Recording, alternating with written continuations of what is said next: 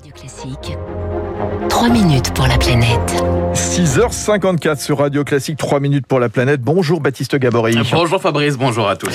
Et une question ce matin, faut-il rouvrir la question de la réglementation des OGM De nouvelles variétés sont en train d'être créées grâce à des techniques très récentes de modification génétique.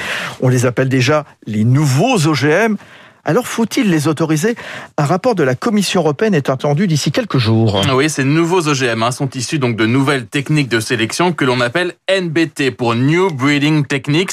Elles permettent hein, de modifier le génome d'une plante sans intégrer de gènes d'une autre espèce, ce qui donc les différencie des OGM classiques, selon euh, Fabien Noguet, directeur de recherche à l'INRAE, spécialiste de la réparation de l'ADN chez les plantes. Dans un OGM dit classique, on apporte un gène exogène dans le génome de la plante. Dans le cas de ces technologies NBT, on n'apporte pas un gène exogène. On modifie un gène qui est existant. On n'invente rien finalement parce qu'il n'y a aucune raison que cette mutation-là, elle ne soit pas faite également de manière naturelle. Cette nouvelle technique hein, a valu à la française Emmanuelle Charpentier et à l'américaine Jennifer Doudna le prix Nobel de chimie l'an dernier. Ces NBT permettent donc d'intervenir sur le génome d'une plante et donc d'intervenir sur le caractère de ces plantes comme la taille, la, quali la qualité nutritive ou encore la résistance à différents stress. On a des plantes de maïs, par exemple, qui présentent une résistance à la sécheresse euh, améliorée. On a pu générer, par exemple, des plantes de tomates qui étaient plus résistantes à des virus. Et, on a fait ça en copiant, en fait, euh, une information qu'on avait déjà chez le poivron. C'est aussi l'intérêt de ce genre de technologie-là, c'est qu'on peut faire un petit peu des sauts entre espèces, alors que par sélection classique, on ne pourrait pas croiser un poivron et une tomate.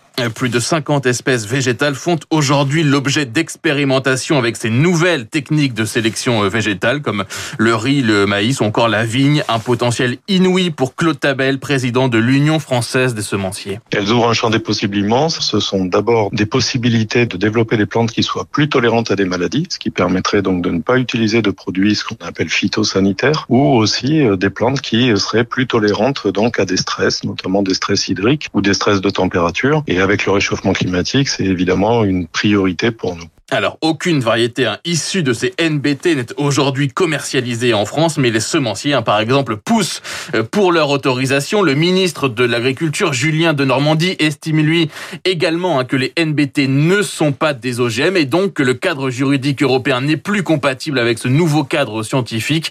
Des propos qui inquiètent vivement plusieurs ONG, dont Greenpeace, qui estime que des erreurs de modification du génome sont possibles, y compris avec ces nouvelles techniques. Suzanne Dahl, en charge donc des sujets agriculture pour Greenpeace. Il y a notamment un exemple qui est très éloquent euh, avec une vache sans cornes qui a été commercialisée aux États-Unis et qui avait été euh, produite à partir de techniques d'édition du génome. Donc en théorie, cette vache-là ne devait pas contenir de gènes étrangers. Or, dans les faits, des chercheurs indépendants se sont rendus compte qu'il y avait de l'ADN bactérien euh, dans cette vache et qu'en plus de ça, cet ADN bactérien conférait une résistance aux antibiotiques à la vache. Ça montre bien à quel point aujourd'hui on joue à l'apprenti sorcier. Et vous le disiez donc Fabrice, un rapport de la Commission européenne est attendu d'ici la fin du mois sur demande des États membres pour trancher sur l'opportunité ou non de modifier la réglementation sur les OGM. L'un des grands rendez-vous de la matinale éco, Baptiste Gabory, 3 minutes pour la planète, 6h58.